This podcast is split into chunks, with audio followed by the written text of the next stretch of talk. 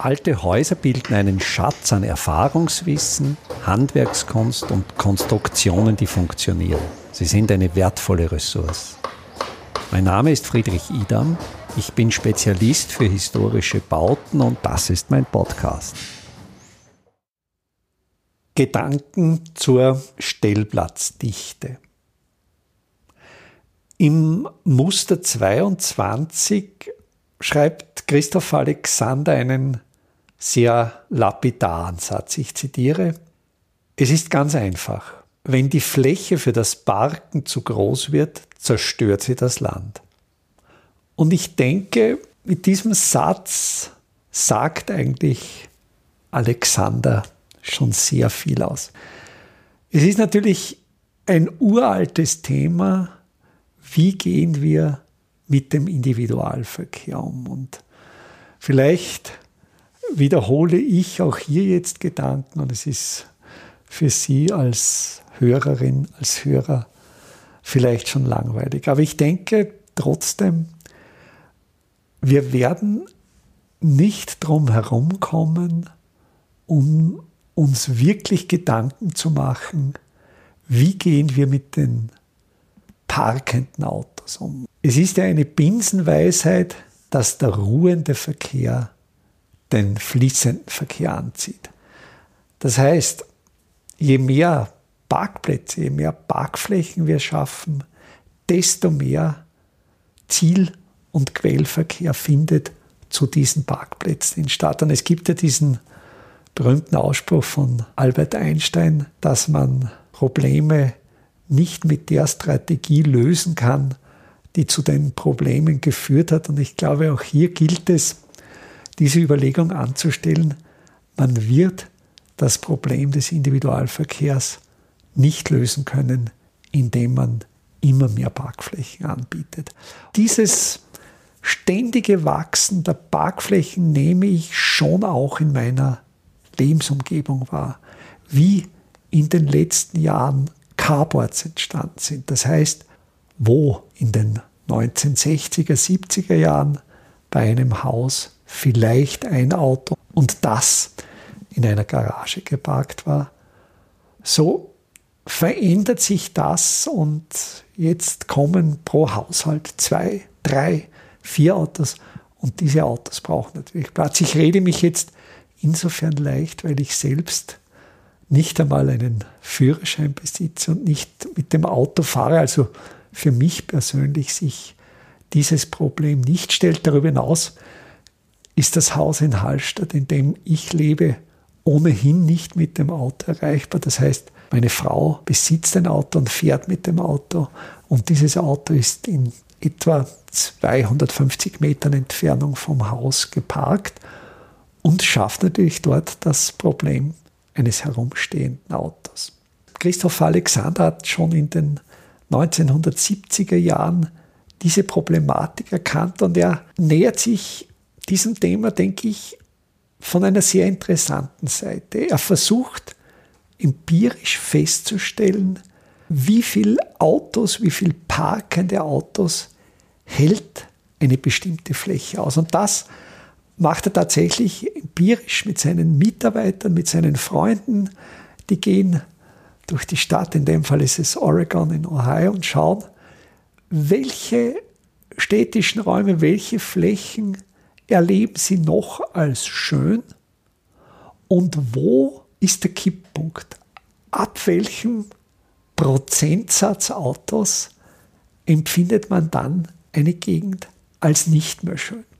Interessanterweise kommen Christoph Alexander und seine Kollegen zu einem Wert von etwa 9%. Das heißt, wenn mehr als 9% der Flächen von parkenden Autos okkupiert werden, dann erlebt man diesen Raum nicht mehr als schön. Und wenn man Räume nicht mehr als schön erlebt, dann passiert ja noch etwas anderes. Dann fühlt man sich in diesen Räumen nicht mehr wohl und ist nicht mehr gern dort. Das heißt, wenn der ruhende Verkehr, wenn die Autos zu viel einer Gegend beanspruchen, verliert die Gegend die Qualität für menschliche Interaktion noch gut geeignet zu sein. Und es ist ein ganz wichtiger Gedanke, der sich in vielen Mustern Alexanders durchzieht. Und ich denke zum Beispiel gerade das Muster 205, der gebaute Raum soll dem sozialen Raum folgen, ist für mich wirklich so ein, ein, ein Pivot, ein, ein Schlüsselmuster. Und umgekehrt folgt natürlich die soziale Aktivität gebauten Mustern. So wie wir bauen, so wie wir unsere Städte anlegen, so wie wir unsere Häuser planen, so passiert auch die soziale Interaktion. Mir fällt das Beispiel ein, als ich noch in Wien lebte. Im Zentrum von Wien gibt es einen wunderschönen Platz, das ist der Josefsplatz. Der Josefsplatz liegt zwischen der Augustinerkirche, der Nationalbibliothek und Teilen der Hofburg, den sogenannten Reduttensälen und heißt Josefsplatz, weil im Zentrum des Platzes ein Reiterstandbild von Kaiser Josef II. steht. Und da gab es einen sehr dramatischen Brand, wo diese Reduttensäle, die einen Teil der Hofburg ausmachen, einer Brandkatastrophe zum Opfer fiel. Es war das Problem auch, dass die Feuerwehr wegen der vielen parkenden Autos nicht zufahren konnte. Die Konsequenz war, dass nach dem Brand, nach der Restaurierung der Redoutensäle ein sehr restriktives Parkverbot erlassen wurde und dass dieser Josefsplatz, dieser zentrale innerstädtische Platz, der ursprünglich voll geparkt war, auf einmal autoleer war. Für mich war das dann als Fußgänger wirklich ein Erlebnis, diesen autofreien Josefsplatz, einen autofreien innerstädtischen Platz zu erleben. Und da ist mir erst bewusst geworden, welche Qualität Räume gewinnen, wenn keine Autos mehr dort parken. Übrigens, es haben sich die Autos wieder vorgedrängt. Das heißt, wenn man heute den Josefsplatz betritt, wird man wieder eine ähnliche Autodichte sehen wie vor dem Brand der Redutenzelle. Das heißt, der Wille der Autobesitzer, möglichst nahe zum Arbeitsort zu fahren und natürlich dann das Privileg eines repräsentativen innerstädtischen Parkplatzes zu besitzen, ist unheimlich groß und ist ein unheimlicher Druck. Und manchmal denke ich auch, wenn ich in der Gemeinde, in der Kommunalpolitik, wenn da die Diskussion um Parkplätze, um Stellplätze geht, dass es hier um etwas ganz, ganz Persönliches geht. Also vielleicht jetzt überspitzt formuliert, so die oberste Hierarchie besitzt das Auto und der Parkplatz, dann kommt der Hund und dann die Kinder. Ist natürlich völlig übertrieben. Das heißt, da was zu verändern, da trifft man Menschen wirklich in ihren innersten Nerv und gerade ich denke auch diese Rückeroberung oder diese Reokkupation des runden Verkehrs des Josefsplatzes zu Wien, das ist für mich ein Beispiel eigentlich, welche Energien da erfolgen. Aber wenn eben jetzt diese vielen Autos da sind, dann ist dieser öffentliche Raum verloren. Und ich glaube, niemand von uns sitzt sich gemütlich auf einem Parkplatz, um dort einen Kaffee zu trinken. Jetzt muss man dazu sagen, ja, eine gewisse Anzahl Autos ist möglich und ganz interessant scheint dieser Prozentsatz zu sein, den hier Alexander und seine Kollegen intuitiv ermittelt haben, diese 9 Prozent. Das heißt, wenn man es schafft, unter diesen 9 Prozent zu bleiben, und da ist aber auch noch eine Überlegung, das Gebiet, das man betrachten soll, darf natürlich nicht zu groß sein. Das heißt, man darf jetzt nicht eine riesige Fläche von mehreren Quadratkilometern betrachten, dort eine Fläche suchen, die man dann mit Autos vollstopft und der Rest ist dann leergeräumt, dass es hier dann im Durchschnitt auch nur 9% Autos gibt. Nein, das sollen möglichst kleine Flächen sein. Also Alexander sagt, maximal 5 Hektar soll der betrachtete Raum sein. Und dann unterteilt man größere Räume eben in so kleinere Flächen und jede dieser maximal 5 Hektar großen Flächen sollte dann maximal 9% Autos, das sind dann etwa bei dem durchschnittlichen Platzbedarf der Autos so zwischen 25 und 30 Autos. Und da merkt man, das sind natürlich dann relativ wenig Autos. Und wenn man jetzt diese Forderung sehr radikal umsetzen würde, würden sich natürlich unsere Städte entsprechend verändern. Funktionieren tut das natürlich nur, wenn wir bereit sind, wirklich viel mehr den öffentlichen Verkehr zu nutzen und eben auf die Bequemlichkeit. Aber es ist, glaube ich, nicht nur Bequemlichkeit. Da spielen auch noch sehr viele andere sehr stark emotionale Komponenten eine Rolle. Und es, es ist sehr schwierig. Eine andere Frage, die Alexander in dem Muster 22 noch andiskutiert, sind die Tiefgaragen.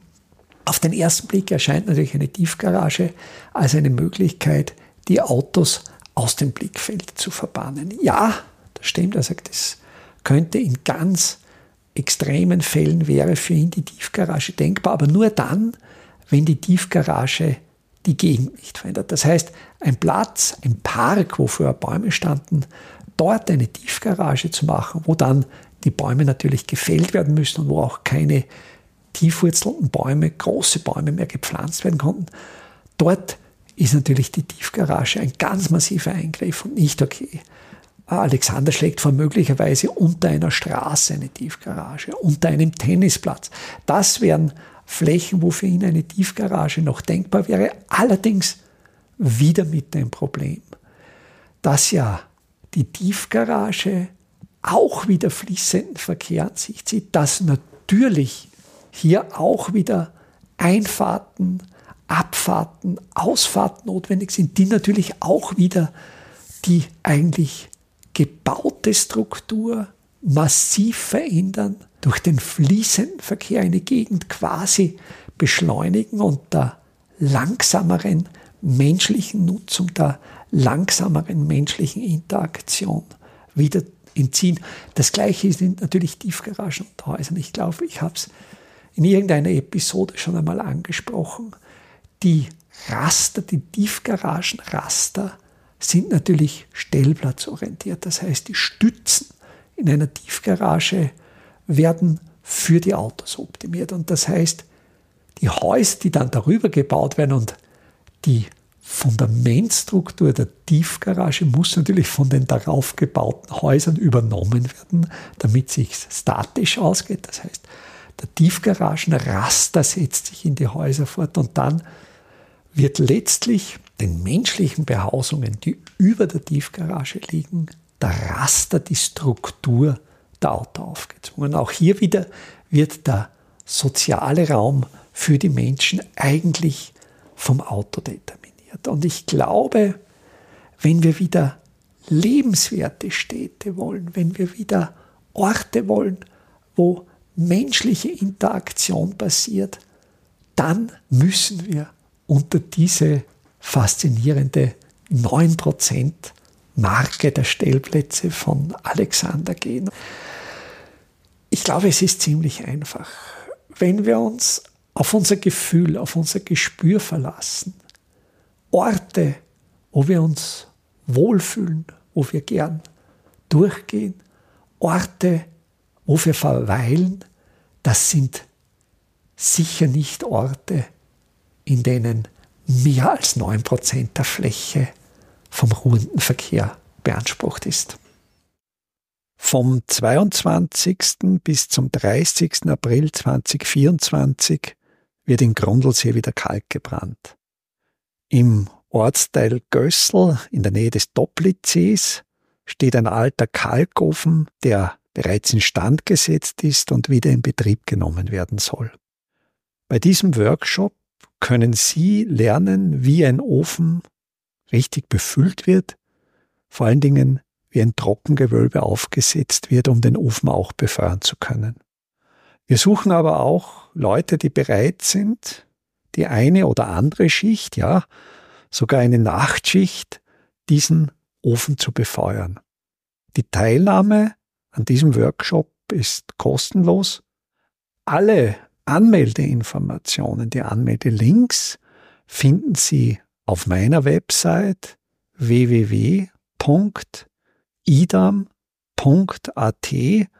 unter dem Menüpunkt Veranstaltungen.